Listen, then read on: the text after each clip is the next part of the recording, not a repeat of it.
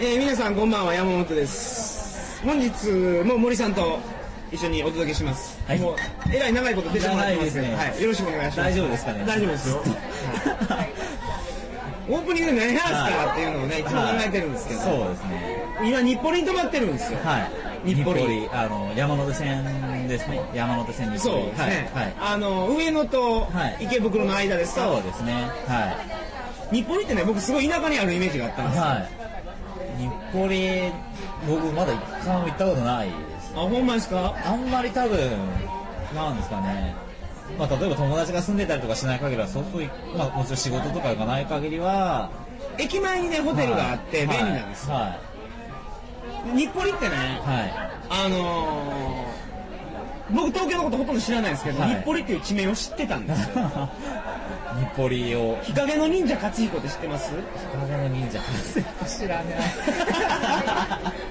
なんでだろう一切しか違わないんですけどね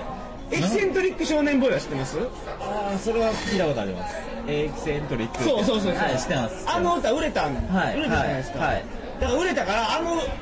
もっと面白い歌を出したんですあよはいはいはあのだからエキセントリックオールスターズそのままメンバーそのままで、いはい日陰の忍者勝彦オールスターズで えー、それが日陰の忍者がの勝彦が住んでるのが西日暮里なんですねそれは西日暮里なんですねはいはい西日暮里の西の西に住んでるえ今日歌詞で言ってますけどねー、だから知ってるんですけど、はいああそっからいや夢じゃないですよねどう勝彦は多分歌詞は絶対勝彦の方が面白いんですよね多分若い子たちは結構知らなそうじゃないですかね、わ若いっていうか、まあ、20例えば2とか1ぐらい今の2123ぐらいの子とかうんなんか先週話したあのー何でしたっけキャプテンハーロックあの辺も結構うちら僕ちぐょっとらやばいいっすよでうちらぐらいで結構ギリギリ知ってるぐらいジェネレーションギャップを感じさせてますからねズビズビ感じますからねリスナー離れが心配 です ねすいませんでしたはいはいまあそうですねはいはいちょっとじゃあ来週はもっとなんかええもん考えますわそうですね。なんか、もうちょっとあの、世代を世代を考えて若いの若いのに意識してやってみましょうか。それは難しいな 難しいですね。はい、じゃあそういうことで、えーはいトリカゴ放送第75回かな始まります、はい。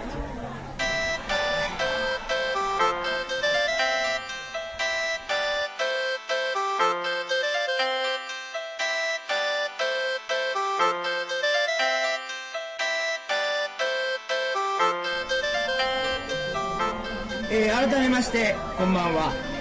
2007年3月9日金曜日トリカゴ放送第75回をお送りします番組に関するお問い合わせは info.tkago.net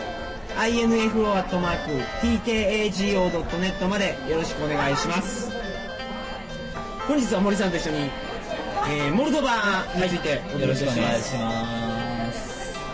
モルドバはね、はい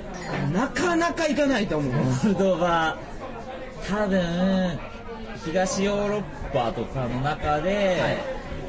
まあずっとね、回ってたりとかする人もいると思うんですけど、結構行かないかもしれないですね。まあ行かなかった理由として、はい去年まではいビザ行ったんですよね。そうですねモルドバだけ行ったんじゃないですかそれが去年の段階だと、まあ、モルドバとあとベラルーシ、あ、ベラルーシまあにそれもまずほっといみんな行かないベようなラルーシはねと、こなんですけど、はいまあ、一応今あのそうですね去年までそのモルドバとベラルーシやっぱビザが必要だと面倒くさいので,、はいそうですね避ける人が高いしね。そうですね多かったですねあとやっぱりちなみに去はい年いくらでした、あでも去年の時点では国によって多少違うんですけど例えばハンガリーのブダペストで取ろうとすると5ユーロあ、安っそんな安いんですか安いですねでもルーマニアのブカレストですね、はいブカレストで取れば日本人はあのただですぐ本当5分ぐらいであの発行されてましたんで知らなかったですはいはいうんそんなもんやったんですかちょっとその面倒くささはありますけど、まあ、お金かかんないしみたいなちなみに今年から2007年の1月1日から、そうですねいらなくなったあのビザが一応いらなくなったと、ただ、まあ、今まあまあ1月まだ開けて間もないですけど、今の時点では、まはあ、いもしかしたらまだその国境の役人とかにその伝達が果たしてどこまで行ってるのかっていうのがあるのでとはそういうことがありえますからねそうですねだからもう国の法規的にはもういらないことになってるけど,、はいなってるけど国境のその審査員ですか、はい役人が役人がはい知らないと、知らないと、だからビザ出せと、はい、ビザなかったら入れんぞっていう可のは能性もあるのでありえそうですよね、はいはまあ、あの多少準備はしといた方がいいかなと、あのもうもうビザはいらなくなったんだよっていうのをちゃんと説明できるだけの、あのなんですかね、何語だ、ロシア語なり、ルーマニア語なりを。いまあインターネットでなんかプリントアウトしたそうりそうですね。いいですからそうでねすね。はい。そういうのを持ってそれはしといた方がいいと思いますね。うんなるほどはい。で僕モルドバは、はい。もう行ってないし、は行く気もなかったので、は全く知らないんですよ多分イメージがまず湧かないと思うんですよね。モルドバっていう国に対して。はいなんですかねとりあえずそのいわゆるバ前回のバルト三国と同じように、まあ、昔はソ連の中の連邦共和国の一つの国だったと、はいでまあ、それが独立をしたと、うんでまああのー昔は、まあ、ロシア語が結構かなり公用語に近かったんですけど一応今はあのルーマニア語、あのーモルドバ人へーイコールルーマニア人なんですねもともとは。同じ民族同じ地なので言葉は本当ルモルドバ語イコールルーマニア語なので、はいあの例えばルーマニアを結構旅行してちょこちょこそこそこ覚えたりすればモルドバ旅行するのは全然苦労はしないかなって感じですね、もう覚えれないですけどね、まあ、そそんんなな簡そ単んになは人もいないと思い ますけど、ね、はいなるほどねモルドバかモルドバそのなんですかねバルト三国以上にこれだっていう見どころが決して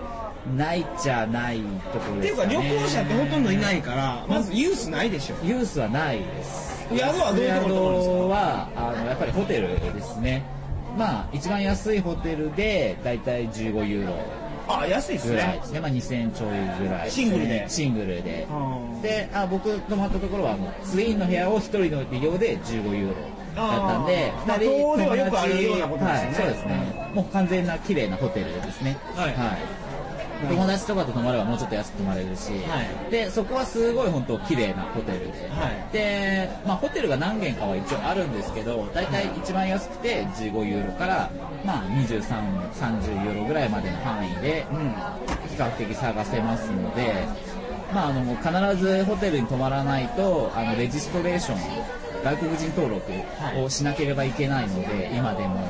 あの必ずホテルに泊まってレジストをしてくださいそうしないとそういう規則はやっぱ厳しいん規です則はね変わってないので、はいそれをしないと揉めます揉めるおそらくですね父が揉めるあのー、固まらないです よなるほどなんか問題が起こるということですそうねですね、はいはい父は好みで揉んでくださいああそそううかそですねうかとりあえずあの物価が、あのーブルガリアの放送ってしたことありましたっけあしましたね昔ありましたねしましたねあのと四人と出た僕もじゃないですか僕も出てましたね、あはい、ブルガリアとブルガリアのなんかストリップ劇場の話みたいなしてますどうしようもない範囲 ですねそうですねでブルガリアの時にブルガリアはまあ物価安いとか話したと思うんですけど、はいとりあえずモルドバの特徴としてもうブルガリア級に物価が激安ですねとにかく安いはいホテルだけですかじゃあホ高いテのはルだけがやっぱりどうしても最低2000円ちょい1日かまかあっそてのしまうと。今時点ではい、バックパッカーがあんまり行ってないからそそうう,、ですねいうバックパッカー向けの宿泊施設がないからない宿泊費は高くなるけど、はじゃあレストランで全然平気で飯食えるよね全然どこででも次はどれだけ安いんだってぐらい安いです、はい、で、あのー思ってた以上にモルドバの首都キシニャウっていうんですけど、そこは思ってた以上に英語が通じますねはい、で全然あの景観とかも厳しくもないし、はいあの多分イメージよりは全然入りやすい国だと思うんですよね、はいまあ、物価も安いしで、まあ、ただ見どころ街の見どころって言われるとあんまりないかなと、なんかだあのいわゆる旧ソ連とかそそうのです辺ねのものだからが好きな人ちょっと本当一部ですよ昔ねのその旧ソ連の雰囲気を味わいたい方がはい行って、はいまあ、シングルの部屋に泊まってゆっくりしながら、はいそうですね安いローカル料理を食べるとはい間違いなく卒業旅行とかで行く場所ではないあのパリへ行ってくださいローマへ行ってくださいなるほどはいなるほどねただ面白いのはやっぱりその旧ソ連の名残かなとは思ったのが、やっぱりなんかその、まあ、まず外国人登録を必ずしなければいけないと。はいとあとホテルに必ず泊まった時には各フロアにやっぱり担当のおばちゃんがいてその人の許可がないと、あのーチェックアウトできないと、チェックアウトする際におばちゃんが自分の部屋を点検するんですよ、まあ、多分物を盗んでないかとかそういうチェックだと思うんですけど、はいでそのチェックをクリアしてなんか紙に書いてもらってそれを渡されるんですよそれを終えないとチェックアウトできないとおもろいですねそれななかなかちょっとこう拘束されてる感がやっぱこう見張られてる感が多少はあってそれもやっぱ面白いですなるほやっぱりもう全然西ヨーロッパにはない雰囲気ないなですのねではどいなんか共産主義の名本残が当残ってま本す当共産ね主義の名残ですねでも決してそんなに厳しくもないところなので、はい、モルドバあとあのまあ一応一番の最大の目玉はワインが有名ですねモモルドバワインモルドバワインうんこれはまた絶品な赤ワインはいがありまして、で基本的に輸出されてないんですよほとんどまず日本には来てないし、あまあ、もしかしたら来てるのかもしれないですけど僕日本では見たことはないですね、でヨーロッパ中に輸出されてるかっていうとそうでもないんですよねやっぱりまあ旧ソ連あくまでもバルト三国とかそっちの方には出てるんですけど西側にはなかなか出回ってなくてやっぱりモルドバワインっていうのが一つの目玉かなとなるほどねね、ぜひ行って、あのホテルでワインを飲みながらっていうのが、まあモルドバの楽しみ方ですかね。はいそのモルドバあそれとはいもう一つ、はいモルドバの話はもうそんな感じだと思いますけど、モルドバの中で、はい。ドニエステルとあ、そうですね。はい。いう国がはいできてるみたいな、はいこれ何なんですか全然知らなくてこれは申し訳ないですけど多分モルドバ以上に知ってる人は本当いないと思うんですけど、もしかしたら誰も知らないかもしれない可能性ちょっとどうなんですかね。少なくとも僕の普通の日本の友達は誰も知れませんでした。あとやっぱり旅行しててもやっぱ知らない人は多かったですね、はいでまあその結局モルドバのすぐ隣があのウクライナがあるんですけど、はいあのウクライナとあのモルドバの間ですねドニエステル川っていう川があるんですけど、うんその川に沿ってそのモルドバがソ連から独立をした時に独立宣言を勝手にしたっていうのが事の始まりだったんですよねそのドニエステル共和国っていう大きさ的にはどんなもんですか大きさ的には本当細長いちっちゃいところなんで大きさちょっとあの何とも言い難いですけどあの人口は63万人ですねうんだからまあそこそこいますねそうですねモンテネグロぐらいですねうんうんうんその例えもどうかと思います けど 分かりにくいです余計ね、はい 非常にわなかるほりにどくい僕は分かりますけどねはいモンテネグロぐらいですか普通はなかなかまあ本当ちっちゃいんですよ、はいで結局なんかその承認はされてないんですね欧米から承認はもちろんされてないしもちろん日本も承認はしてないし、はただあのプーチンだけは一応後押しプーチンというかロシアですね、はいロシアは後押しをしてるんですよね、であの一応そのソ連独立ソ連から独立の際にドニエストル共和国も独立を宣言をして、まあ、もちろん当然内戦状態というかモルドバと内戦状態になったんですけどそれは今は停戦を結んで、まあ、平和な状態すっごい不思議なんですけど、はいもともとロシアロシアやないロシアロシアっていうかソ連やったわけじゃないですかもともとソソ連で連だったんですしよょ、はいでソ連の今の、まあ、本体っていうか、はい一番の機関部隊っていうかその真ん中はロシアじゃないですかロシアですねそこが独立を承認してるんでしょそこはあの一応後押しをしてるという形ですね承認というまあまあよりけどけどまあ独立国として認めてるわけですよねそうですね、まじゃ認めあてじゃあ OK じゃないですか認めてる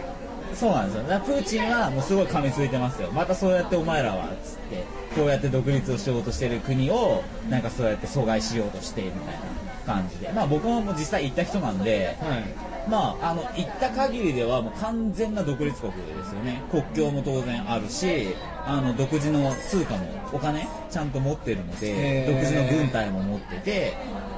もう本当本当独立国です完全に結局だからまあ欧米未承認それが何っていう感じなんでしょうかねそのドニエステル共和国からすれば、うん、けど台湾も正は直そういう感じですよね、そうですよねただ結局それと一緒なんですよねその台湾だってこんなに日本人たくさん行ってようがあれは独立台湾と日本なんて国境ないですからね国交がまあまあはい基本的にねはいないですからね日本認めてないですか認らめてないですからねまあまあそれと同じような感じですかね結局なんかでそのも僕らの日本人の意識の中ではもう台湾って別物台じゃ湾ないはで別物ですよね確かにうんすかだからまあそんな感じになっ多て分るまあドニエステルもちろんドニエステルの中の人たちは自分たちはもう独立してもうもう16年17年ってその体制で維持してるんですようんそれはもう完全な独立国だろうという多分そういう考えを持ってるとは思うんですが、じゃあ森さんもはい独立推進派のまあ僕は強硬派のタカ派の一人だろうとまあそんな誤った思想は持ってないです けど、まあ、少なくとも行った人間なんで、はい僕はあの国はもう完全に僕の中では独立国っていう見方で見てますねうんなぜならば国境があるからっていう、なるほどはい、めちゃめちゃ怖い軍人が乗り込んできます国境のところでで当然別室に連れてかれトカレフもう警棒を振り回された日本人もいますし、まあもちろん必要な賄賂請求をされた人もいますし、だ結局、でも、まあ、結局、なんですかね、ロシア語は通じるので、ロシア語でなんとかちゃんとコミュニケーションを取ろうとすれば、あんまり問題はないんですよね。普通けどそれ無理ですよ無理なんですけど、ドニエステルに行きたいのであれば、それをしなきゃいけないんですよ。 あそうですか、いロシア語をうん片言でもいいから話せるように絶対それが必要ですね。それはあの、ウクライナもそうなんですけど、ベラルーシもそうなんですけど、えウクライナもはい、ウクライナももちろん英語なんて本当に通じないので意外ですかいやー意外ですだかねらもう結局なんですかねもう全くヨーロッパとは別なものと考えておいた方がいいと思いますウクライナ人は、は結構あったんですよ、はいはい他の国でですけど、はいウクライナ行ってないんで他の国に来るような人なら英語喋れるかもしれないですけどあけど現地の人は、まあ、そういう感じだった少へなくとも国内の人はほぼほぼ喋れないえロシア語必須ですね、はい、なるほどドニエステルも公用語は一応ロシア語なので、